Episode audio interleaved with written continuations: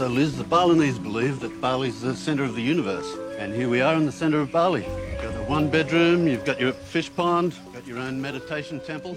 I tell you, Liz, So since it's the like you have four uh, legs. That way you can stay in this world. Also, no looking outward through your head. Look through your heart instead. That way you will know God.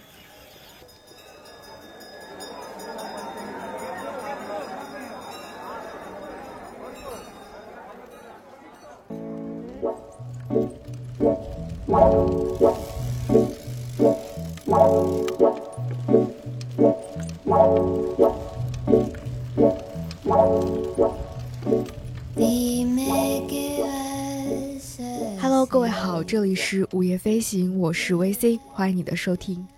呃，不知道我们此时此刻正在收听呃这档节目的朋友们，你们所在的城市还好吗？你们的日常生活还好吗？嗯、这个春天真的是和我们想象的太不一样了。虽然我们还是可以在声音的世界里一起去旅行，去聊一聊一些轻松的、愉快的事情，但是在我们的现实生活当中，却的的确确一直在发生一些让人觉得沮丧、失望，甚至瞠目结舌的事情。我确实已经不太知道，以现在我们非常有限的个人能力，到底还能做些什么了。但还是希望我们的每一个朋友都能够平平安安、健健康康的。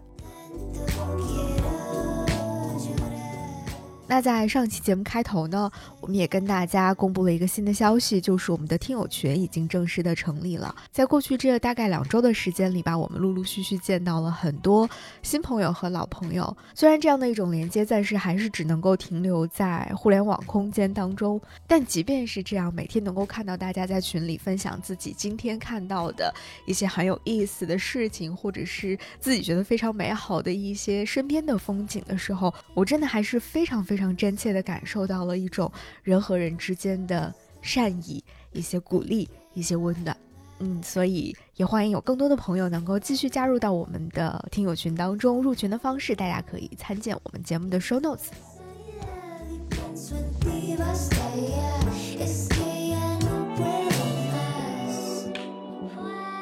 好啦，那我们今天的声音旅行又马上要出发了。今天我们要去往的是一个，我觉得对于所有人来说都会非常治愈的地方，因为在人们的印象当中，这个地方有阳光、沙滩、椰林。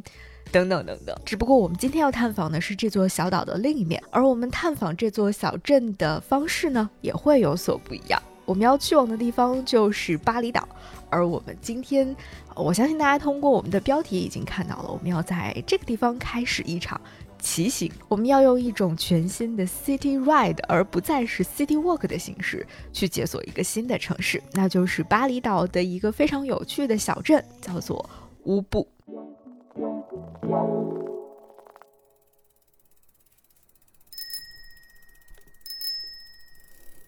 其实，在乌布有很多的酒店都会提供租车的服务。那在乌布的主要街道上呢，也会有一些出租自行车的店铺，价格呢也还挺合适的。所以，无论是你从酒店还是从街边的小店当中，都可以很方便的租到一辆自行车。然后，我们就正式开始今天的乌布骑行吧。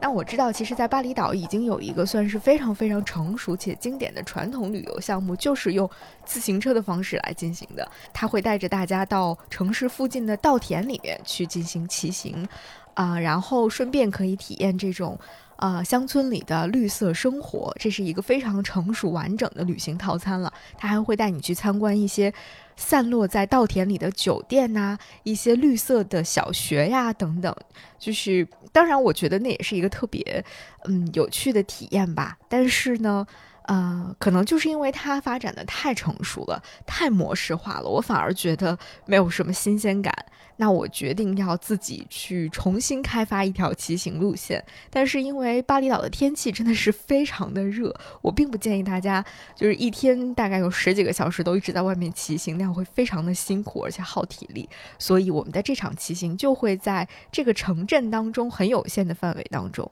来进行，而且这样的一种方式更加的自由，有更加 DIY，给自己充分的自由发挥的空间。我们可以想在哪儿停下来就在哪儿停下来，想随时到哪一家店里面去逛一逛、吃一吃、喝一喝、看一看也都可以。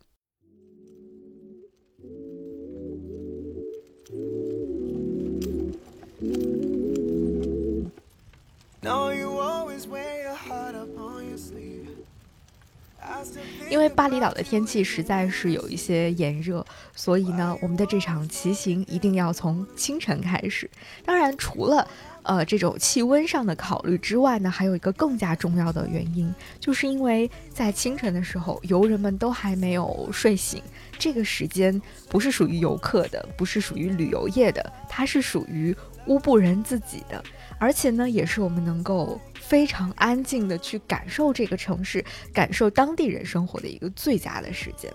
那我们骑车走上街头，我相信第一个抓住你眼睛的，一定会是街道两边最具特色的巴厘岛的神庙建筑。这里的神庙的建筑风格是非常非常鲜明的，而乌布满大街的大小神庙更是把这样的一种建筑风格以最大的密度铺天盖地的呈现在了你的眼前，让你真的有一种目不暇接的感觉。你刚刚在左边看到了一个你觉得非常漂亮的神庙，然后你紧接着在你的右边又看到了一座比它更大或比它小巧一点的神庙，就是这样不断的在冲击你的视觉，带给你这种美的享受。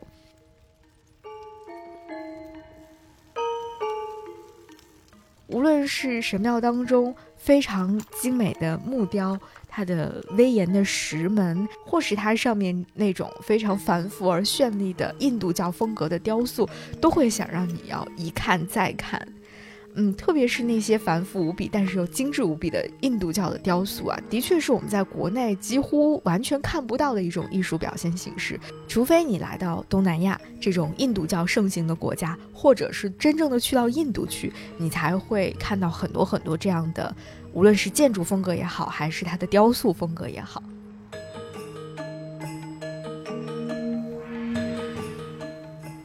那除了神庙建筑本身之外呢，更让人会觉得眼前一亮的是，几乎每一个神庙，甚至是每一户普通人家的门口，都会特别可爱的放置一个或者是几个用花叶编织而成的小花篮儿，然后会在这个小花篮当中盛放颜色不同，但是都特别新鲜的，搭配起来颜色也非常好看的花朵。这是这个岛上的人们每天清晨礼佛的一种方式，是他们的一种日常的操作。所以每天早上你从他们的门口经过的时候，都会看到无数个这样非常漂亮的小花篮，真的让人觉得赏心悦目。你想象一下，这种高大的石门、精美的浮雕，再加上门前茂盛的绿植，还有这样可爱的明媚的小花篮搭配在一起，真的会让你觉得。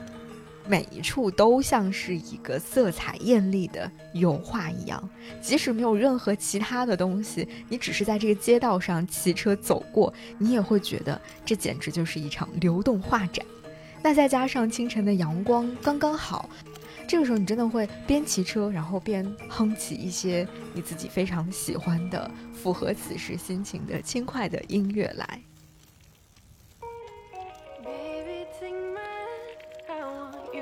Be my husband. Kiss you, my Iron Man. And I love you 3000. Baby, take a chance. Cause I want this to be something straight out of a Hollywood movie.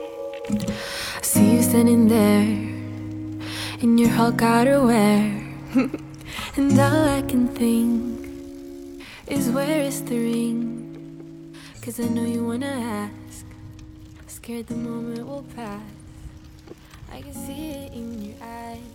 这样不知不觉的欣赏着一路的油画画展，我们就会来到装饰最为华丽的一座呃建筑面前了。这个地方就是乌布皇宫。虽然它叫乌布皇宫啊，不过它可能完全和你想象当中的样子是很不一样的。毕竟我们对于皇宫，对于 palace 这个名字，有着一些比较固定的想象。也许你的头脑当中浮现出来的会是像故宫那样的建筑，或者至少啊，类似于像卢浮宫那样的建筑吧。但是在乌布呢？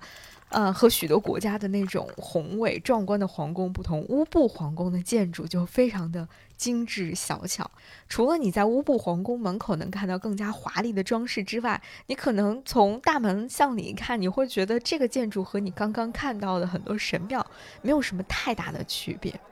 因为乌布皇宫本身的确非常的。低调吧，应该我们可以这么说。但是它的确是一座皇宫，它是苏卡瓦迪王室的居所，而且这座始建于十六世纪的皇家庭院呢，至今仍然还有王室的成员会居住在这里。这样的感觉真的非常的奇妙。我们今天到世界上很多地方的皇宫去参观啊，如果是那种面向公众开放的皇宫哈，大部分里面都不再会有。嗯，今天的皇室在居住了。如果有皇室居住的，往往可能不会对游人开放。但是在巴厘岛，在乌布，啊，他们的皇宫就是面向公众开放的，而且其中还是有王室成员居住的。当然，可能他们居住的那个固定的区域是不对游人开放的。但是你会觉得好像你和王室成员仅有一墙之隔的那种感觉，非常的奇妙。虽然这座建筑在建筑规模上并不是非常的突出，但是当你真正走进乌布皇宫的时候，你还是会被整个庭院当中那种古朴沉稳的气质深深的打动。特别是在这个地方，你会看到更加精致的手工的雕刻品，还有各类金箔的装饰，仍然还是非常能够透露出皇室贵族的那种不凡的气质的。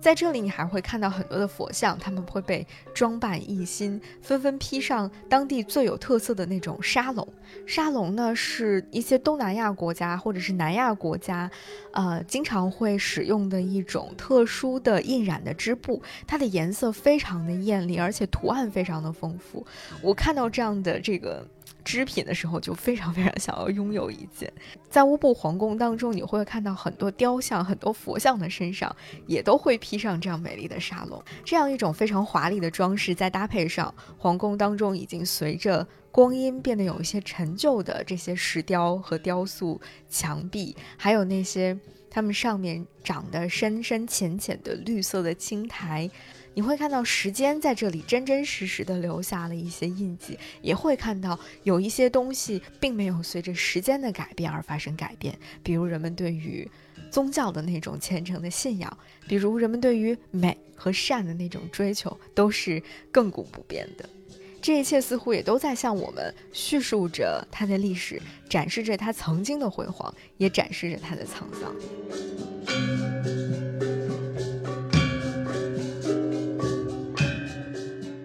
所以，当你身处在这个皇室庭院当中的时候，你会有一种非常，嗯，混杂在一起的感受吧。但是这种混杂呢，又不会让你觉得充满了矛盾、割裂和冲突感，反而会让你感受到那种皇室的尊贵和朴素的亲民感是完美的融合在了一起的，古老和现代也是完完全全的完美的嫁接在了一起的。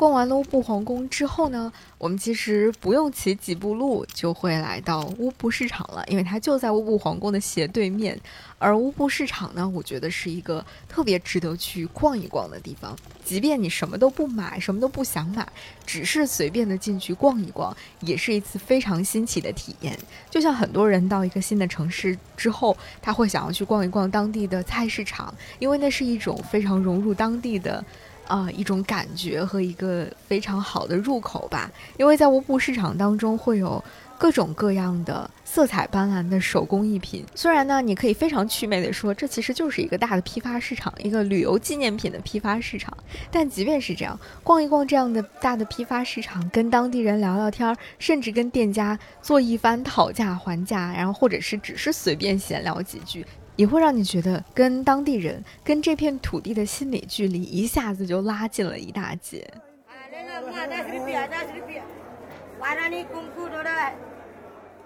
而且很有意思的一个体验是，如果呃你的英语和这个你所要购买东西的那个店家他的英语都还 OK 的话，大家是可以通过英语来进行讨价还价的。但是如果呃当地的这个店家他的英语并不是非常流利或并不是非常好的话，你们两个之间的这种讨价还价的方式就会变成在使用计算器互相摁自己内心的数字了。这个感觉也特别的有趣。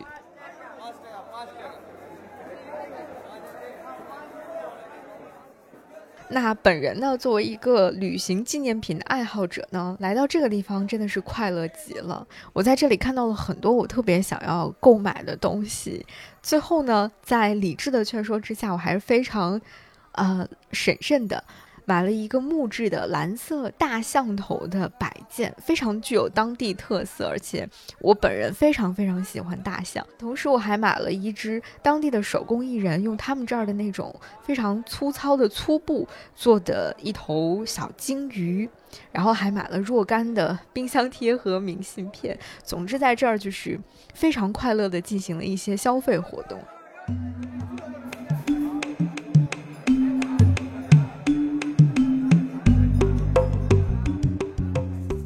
那除此之外，我还特别特别喜欢，呃，在这个市场当中，很多地方，甚至在整个乌布，甚至整个巴厘岛的，啊，很多很多地方，你都能够看到的一种面具。后来我才知道，这种面具它有一个自己的名字，叫做巴绒，或者啊，中文翻译成巴龙面具。那其实关于巴龙面具呢，它是有着非常深厚的文化底蕴和这个神奇的传说故事的。我们在这儿可以简单的分享一下，巴龙呢，传说是巴厘岛的一个神话生物，它代表的是善良的一方。它的源流可能来自于中国的狮子啊，也有人说巴龙本身是一头熊。总之，你的确看到巴龙面具的时候，你的第一反应跟我们中国的那种舞狮的那种中国狮有一点点像，但又不是非常的。我们可以放一张图片，然后在我们的 show notes 当中，大家可以去查看一下。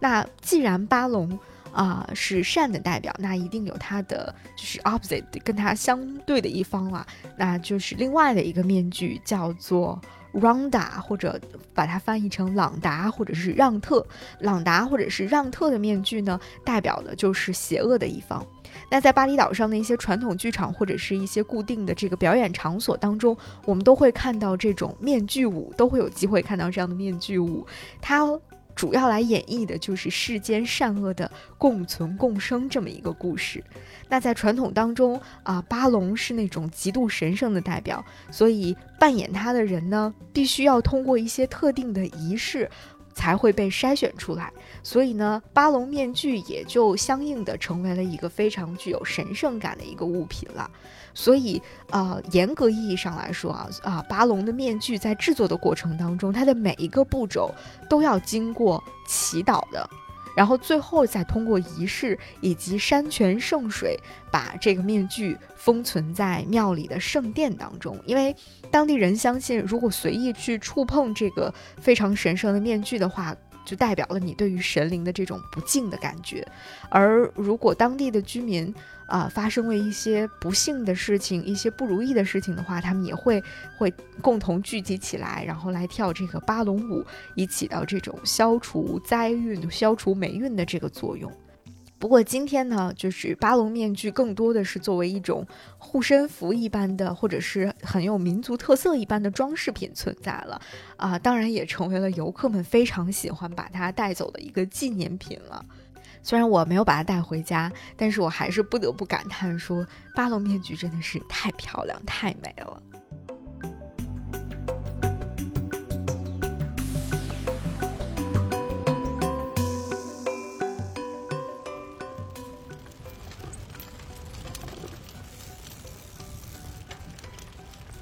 那除了这些散落在街头的天然的艺术作品，以及散落在市场当中这些可爱的、有趣的，呃旅行纪念品之外呢，在乌布的城镇当中还分布着许多真真正正的美术馆或者是艺术馆。如果说刚才我们看到的那些都是一些流动的风景的话，那的确还是有一些固定的呃这种艺术收藏机构存在的。那其中，我觉得最适合我们了解巴厘岛艺术的一个地方，就是建于一九五四年的一个叫做 Lukisan，啊，可以把它翻译成卢克山，也有人把它翻译成鲁基桑，嗯，就是这个 Lukisan 这个美术馆，它也是巴厘岛上的第一座私人博物馆。呃，它的距离呢，距离我们刚才去的呃乌布皇宫以及乌布市场也都非常的近，骑车大概我们只需要不到五分钟左右的时间就可以抵达了。那这座美术馆的馆藏其实是非常丰富的，它的常设的三个展馆按照这种展出作品的时间段的不同，分别集中展示了巴厘岛上不同时期、不同风格的艺术家的作品。啊，我们基本上可以说，这间美术馆是现代巴黎艺术发展史上最重要的一个标志性的地点。那在这，我们也可以简单的聊一聊关于巴厘岛上的这种艺术的发展的状况。这部分的内容呢，其实我们能够找到的一些中文的资料是非常非常的少的。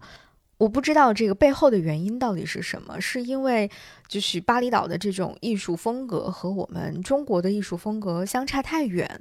啊，还是就是缺乏一些彼此的这个交流互通，还是说啊，中国更多的这个从事艺术研究的人对于巴厘岛并不是非常的重视。啊，还是什么其他的原因吧。总之，我能够找到的中文资料真的非常非常少，所以我只能就是去找一些相关的英文资料和一些专门论述这个巴厘岛绘画艺术的英文的书来简单的读一读。但是其中有大量的名词是巴厘岛当地的语言，啊，就虽然它是用英文在书写的，但是其中涉及到的一些专有名词都还是这个用印尼语去。呃，标识的，所以读起来真的非常非常的困难。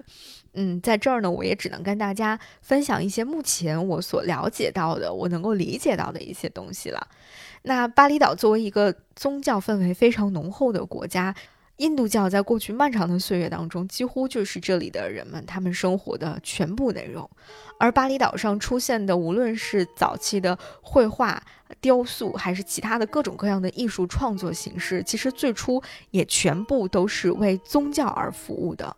所以，今天我们称之为古典风格的这种巴黎的绘画作品呢，它的内容也几乎全部都是宗教主题的。但是，随着时间的推移和时代的发展，以及不断的开始有这个来自欧洲的旅行者啊、艺术家，甚至是政治人物来到了巴厘岛上，再加上来自宗教寺庙的这种创作委托逐渐的停止了，那到了大概二十世纪三十年代左右的时候，巴厘岛上的绘画作品或者巴厘岛上新的绘画作品几乎已经完全消失了。那在这样的一个时刻呢，欧洲的艺术家，一个叫做鲁道夫·邦尼的人，还有一个叫做 Water Spice 的人，他们和乌布的一个赞助人，据说这个赞助人是一个来自乌布皇室的王子，他们共同成立了一个组织，名字叫做 Pita Maha。Pita Maha，呃，据说它字面的意思指的是伟大的生命力的意思。他们成立的这个艺术协会的名字就叫做 Pita Maha。正是皮塔马哈的成立，让巴厘岛的啊绘画艺术，或者说整个巴厘岛的各种艺术形式吧，重新拥有了伟大的生命力。那这个合作组织大概在二十世纪三十年代最鼎盛的时期，曾经拥有过一百多个会员，并且它直接催生了第一家致力于保护巴厘岛艺术的博物馆，也就是我们现在所站在的这座名叫做 Lukisan 的博物馆。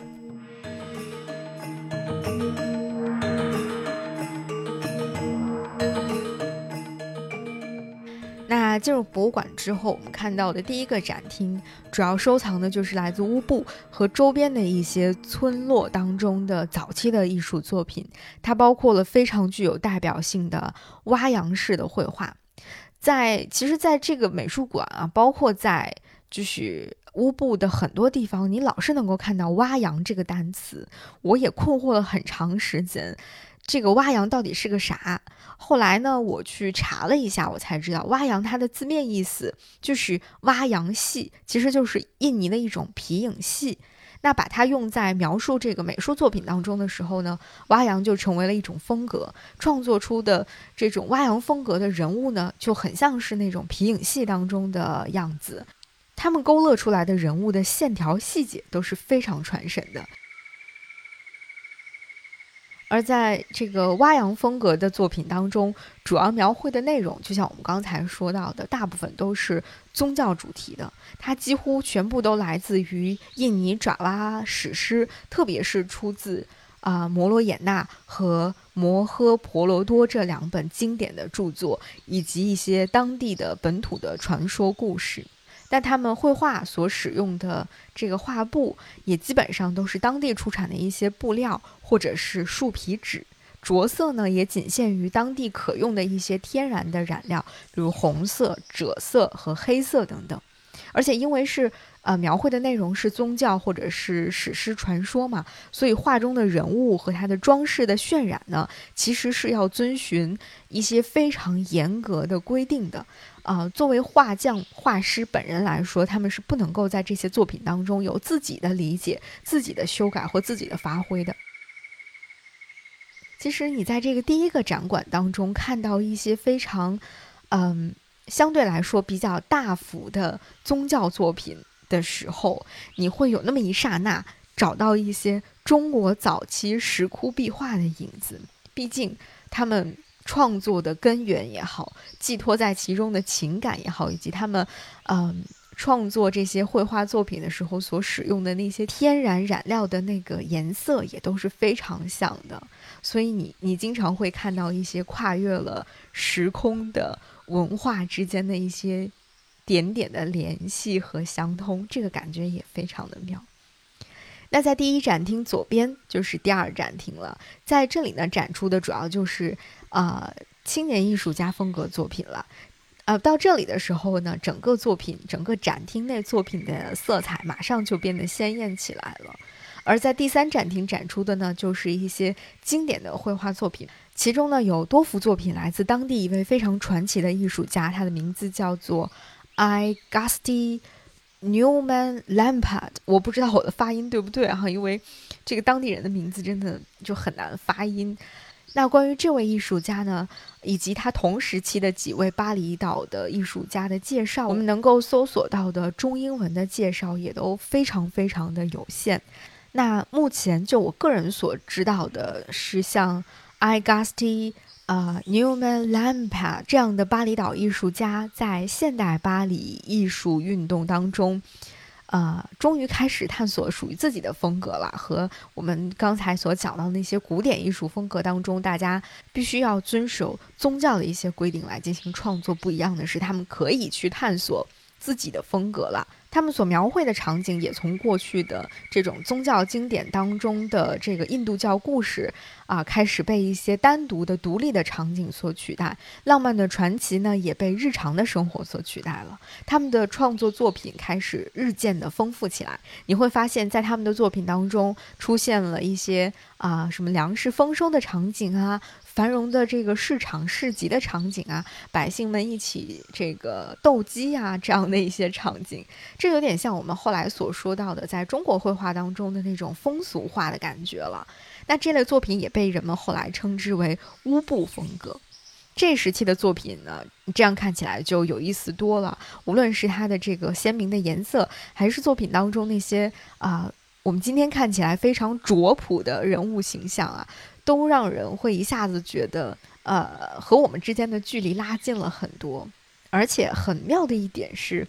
我在看这样的一些作品的时候啊，啊，有一个第一印象是感觉，天哪，这个这种绘画风格非常像我们在呃一些地方看到的高更在塔希提岛创作的那些作品，有一些非常非常呃神似的地方。后来我回头真的去查了一下，才非常惊喜的发现，高更他们那一批欧洲艺术家还真的是受到过巴厘岛艺术风格的影响，或者说那个时期来自于东方和西方的艺术创作风格是在互相影响、互相借鉴和学习的，这种感觉就太棒了。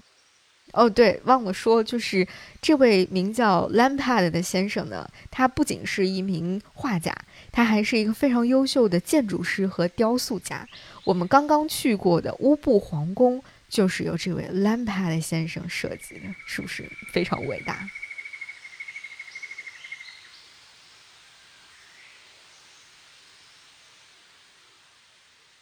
那在看关于这些展馆当中的不同风格的绘画作品介绍的时候呢，我还有一个非常强烈的感觉，就是如果我们真正的想要去理解一个地方的文化的话，呃，掌握一些他们的语言和他们的这种文化的大的背景，是一件非常非常重要的事情。不然的话，我们真的只能了解一个大概，走马观花而已。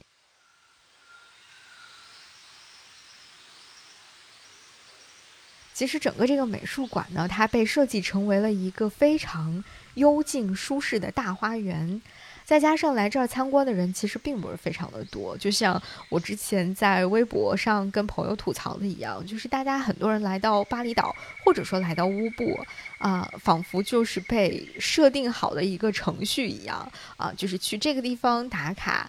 呃，玩一玩秋千，去那个地方拍一拍某一个石门，然后去哪哪哪儿骑骑自行车，然后吃一顿什么样的绿色的餐食，然后拍一拍照片发到小红书上，发到微博上，发到朋友圈里面，然后我们的这个。呃，对于乌布的了解就到此为止了，所以真的很少有人去了解巴厘岛上的艺术作品、艺术风格啊，艺术绘画的流派是什么样的，也更少有人去走遍巴厘岛上的这些美术馆。不过，既然来这里参观的人不多，对于我们来说反而是一件好事，我们可以非常安静的。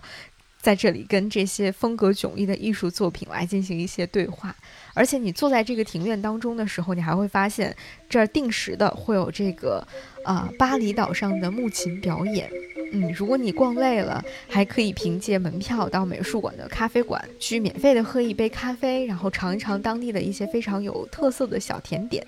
啊，然后你就可以坐在绿树掩映的古老的庭院里，然后听着木琴，喝一杯冰咖啡。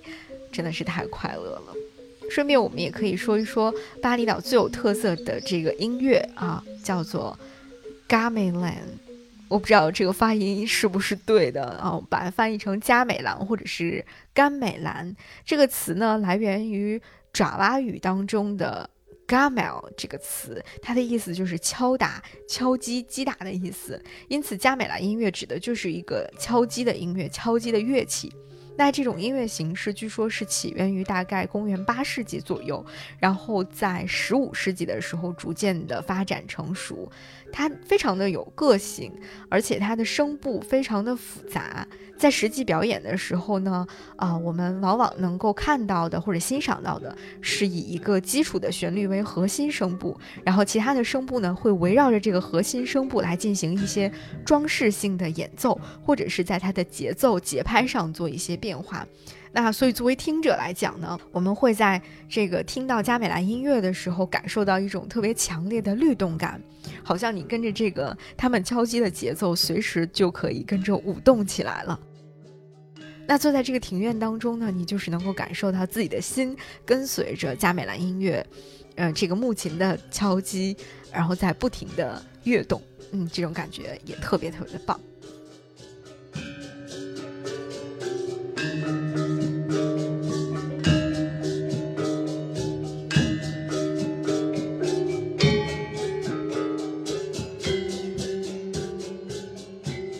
走出美术馆呢，时间差不多已经快要到午饭时间了。嗯，我们从清晨骑车出门到现在，已经过去了好几个小时了。那在距离这间美术馆不远的地方呢，就有一家名叫 Lotus 莲的餐厅啊，它的名字应该叫 Cafe Lotus。啊，招牌上写着 Since 1983，一九八三年，我们就去这间看起来非常历史古老悠久的连餐厅去看一看吧。那走进去，你就会发现这家店真的是店如其名，在这个店的里面，真的有一片超大超美的荷塘。你仔细看，你就会发现，原来这片荷塘就是乌布水宫的莲花池，而且它的尽头就是非常漂亮的乌布水宫建筑和我们又一次见到的精美无比的浮雕的纹饰了。虽然呃本身这个连餐厅这家店里呢没有什么特别值得推荐的菜品。但是能够在这么美的景致当中坐一坐，顺便躲一躲中午最热的这个时间段，我个人觉得呢还是非常值得的。那还有一个很有意思的地方是，这个连餐厅旁边呢就是一家星巴克，虽然他们出品的咖啡呢还是中规中矩的星巴克咖啡。啊，不过他们这个选址实在是过于优秀了。它和连餐厅以及乌布水宫是共享这一片绝美的荷塘的，所以这家星巴克也因为这片荷塘，成为了我去过的全世界各种不同国家星巴克当中印象最深刻的一家星巴克了。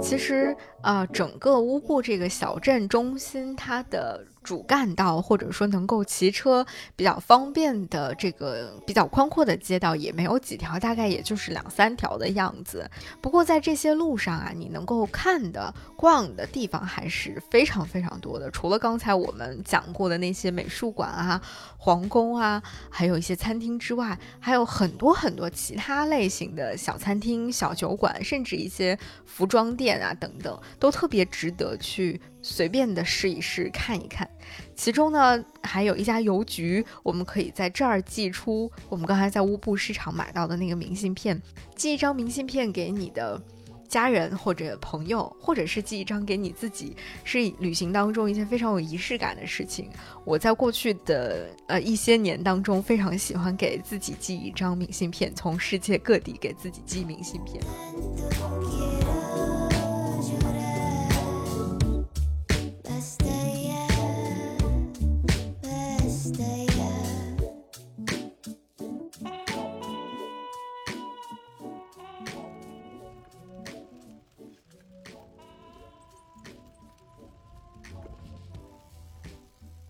随着傍晚的临近呢，我们就准备要骑车回酒店了。啊，这次我们住的这家酒店叫做 Alaya Resort。啊，这家酒店我真的特别的喜欢，不仅是因为整个酒店都非常的巴厘岛田园风，而且在酒店当中就有很美丽的稻田。然后到了每天日出日落的时候，你也不需要跑到其他的地方去，只是坐在酒店的院子里，或者是池塘边，或者是稻田里。你就可以观赏到非常美丽的日出日落的景象，而且舒服极了。嗯，在酒店的稻田边上呢，还有一家名叫 Pandi Pandi Restaurant 的餐厅，据说这是当地的一家吃脏鸭餐非常有名的餐厅啊。虽然当初我入住这家酒店的时候，并不知道这家餐厅很有名，我觉得完全也是就是一些误打误撞的好运气吧。那再加上它周围的我们刚刚说的美丽的稻田啊、荷花池啊的这样的一些设置，所以当你晚上，嗯，坐在这间餐厅当中，吹着晚风，喝着当地特有的冰糖啤酒，啊，然后等着脏鸭餐上桌，这个过程，我觉得这就是一种理想的生活状态了吧。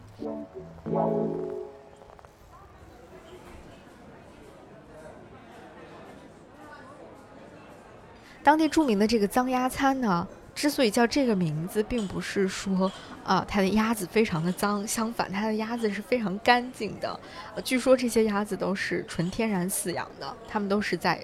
呃，生活在这里的稻田里面，然后以稻田里的虫子为生。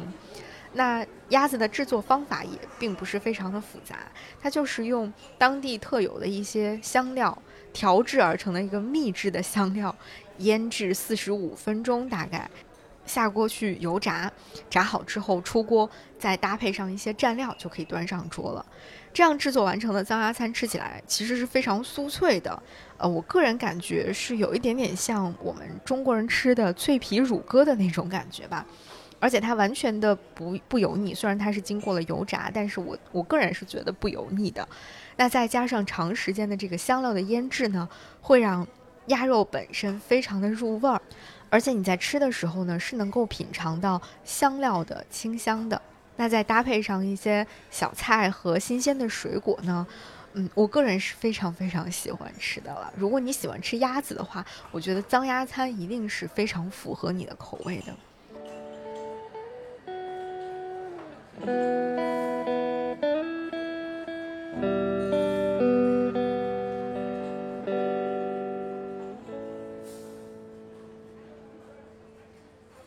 其实我想，很多人知道乌布这座城市啊，可能都是因为曾经有一部非常有名的电影，叫做《Eat, Pray, Love》美食祈祷与爱。在那部电影当中，茱莉亚·罗伯茨饰演的丽子啊，在稻田里骑车，在森林里静坐，然后找大师帮他算命、搞身心灵，最终遇到了自己真爱这样的桥段，让人对乌布产生了无限的遐想和一些。深深的向往吧，也由此生发出了若干个效仿电影情节的圣地巡游的旅行套餐，啊，在这里渐渐的生根发芽。但是呢，嗯，我个人还是觉得，如果真的想要在乌布寻找到所谓的内心的平静和属于自己的那个内心的乐趣和满足的话，我们还是啊，应该要自己去探索一些适合自己的旅行的路线。不如就放下所有的预设和那些打卡的攻略，扎扎实实的投入到真实的乌布的生活里去。自己去逛一逛，去了解，去跟当地人聊天，去提问，然后再去发现。这个时候，你就会发现这一切都太有趣了。而且，随着你的探访和了解越来越深入，你就会发现更多的乐趣在等着你。这个时候，你或许才会真正的体会到《Eat, Pray, Love》那部电影当中，那个名叫 Katut 的大师他说的。到底什么叫做用你的心去看，而不是要用你的眼睛啊？要用你的肚子去微笑，而不要用你的嘴去微笑，到底是什么样的意思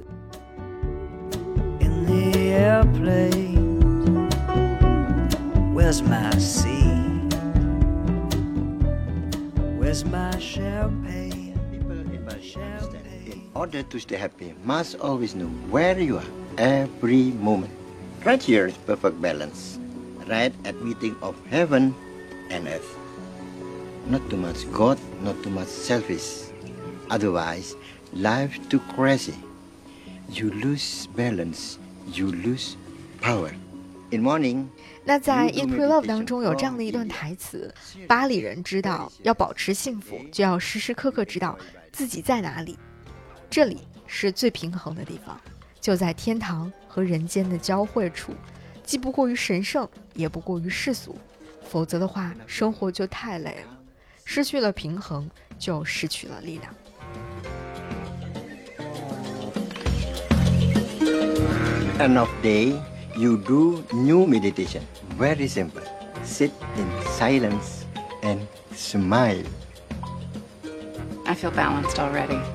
Not so easily. Smile with face. Smile with mind. even smile in liver. See you later, alligator.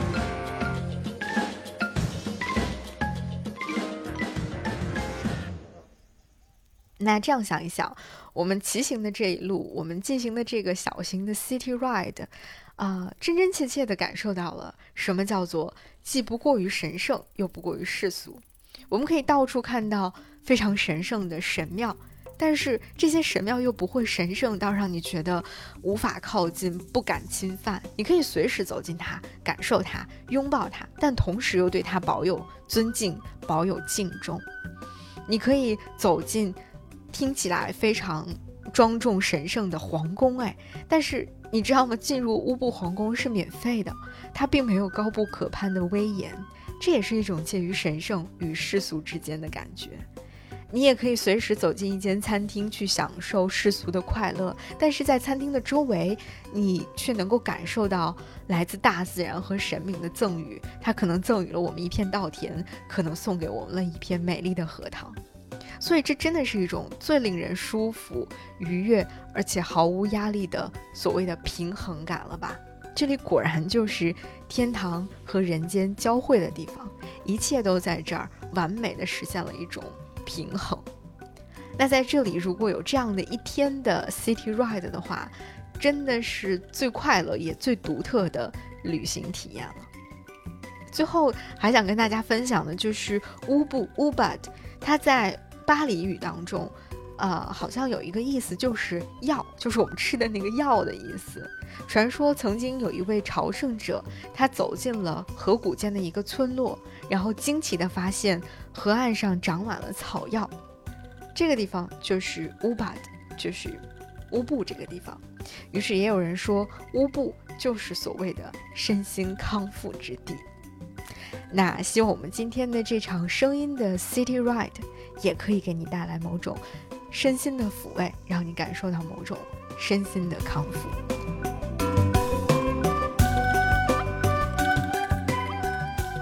最后，还是希望大家能够在这样的一个特殊的日子里，保护好自己，平平安安，健健康康。我是维 C，这里是午夜飞行，感谢你的收听。感谢你和我一起进行了一场有趣的 City Ride，我们下期节目再见。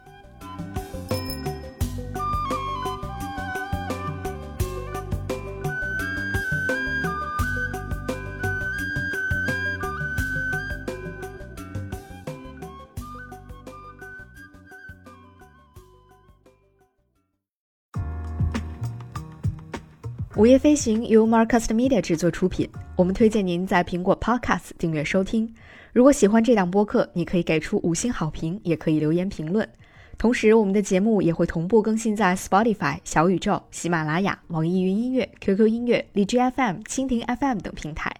另外，你也可以搜索“午夜飞行”的微博和微信公众号，期待你的关注和反馈。我们也欢迎有意向的品牌来赞助支持这档播客节目合作联系可发送邮件至 hello at marcusmedia dot com